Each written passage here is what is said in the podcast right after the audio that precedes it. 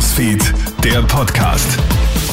Hi, schönen Abend, Julie Freider. Ich freue mich sehr, dass du beim Kronehit Newsfeed Podcast reinhörst.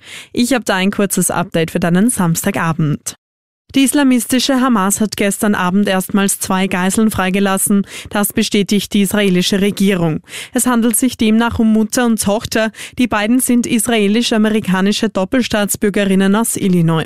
Es sind die ersten Geiseln der Hamas in dem Konflikt, die freigekommen sind.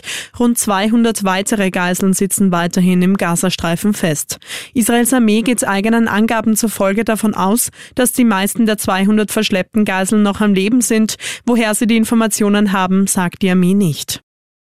Heute sind erste Hilfslieferungen aus Ägypten im Gazastreifen angekommen. 20 Lastwagen mit rund 60 Tonnen Lebensmittel und Medikamenten haben den Rafah-Grenzübergang passiert. Treibstoff wurde jedoch nicht geliefert.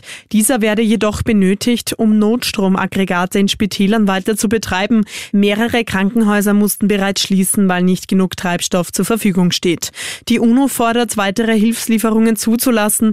Im Gazastreifen leben über zwei Millionen Zivilistinnen und Zivilisten. Es bräuchte 2000 Lkw, um alle zu versorgen, so die UNO. Es gibt offenbar zwei Femizide an nur einem Tag in Österreich. Im Bezirk Gensendorf in Niederösterreich ist heute Mittag eine 33-jährige Frau erschossen worden. Der mutmaßliche Täter hat sich danach selbst der Polizei gestellt. Es soll der getrennt lebende Ehemann des Opfers sein. Laut der Kronenzeitung soll ein Streit des früheren Liebespaares dem Mord vorausgegangen sein. Im Bezirk Leibniz in der Steiermark soll heute früh eine 47-jährige Frau von ihrem Ex-Gatten ebenfalls erschossen worden sein. Und Apotheken sollen künftig bis 21 Uhr geöffnet haben dürfen. Das sieht ein neuer Gesetzesentwurf vor, der gestern zur Begutachtung geschickt worden ist. Er soll Anfang nächsten Jahres in Kraft treten. Die größte Änderung, Apotheken dürfen dann 72 statt 48 Stunden pro Woche geöffnet haben.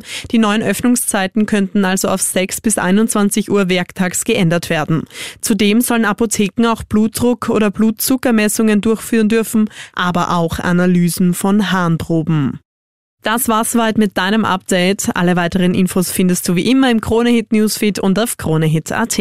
Ich wünsche dir noch ein Happy Weekend. Wir hören uns.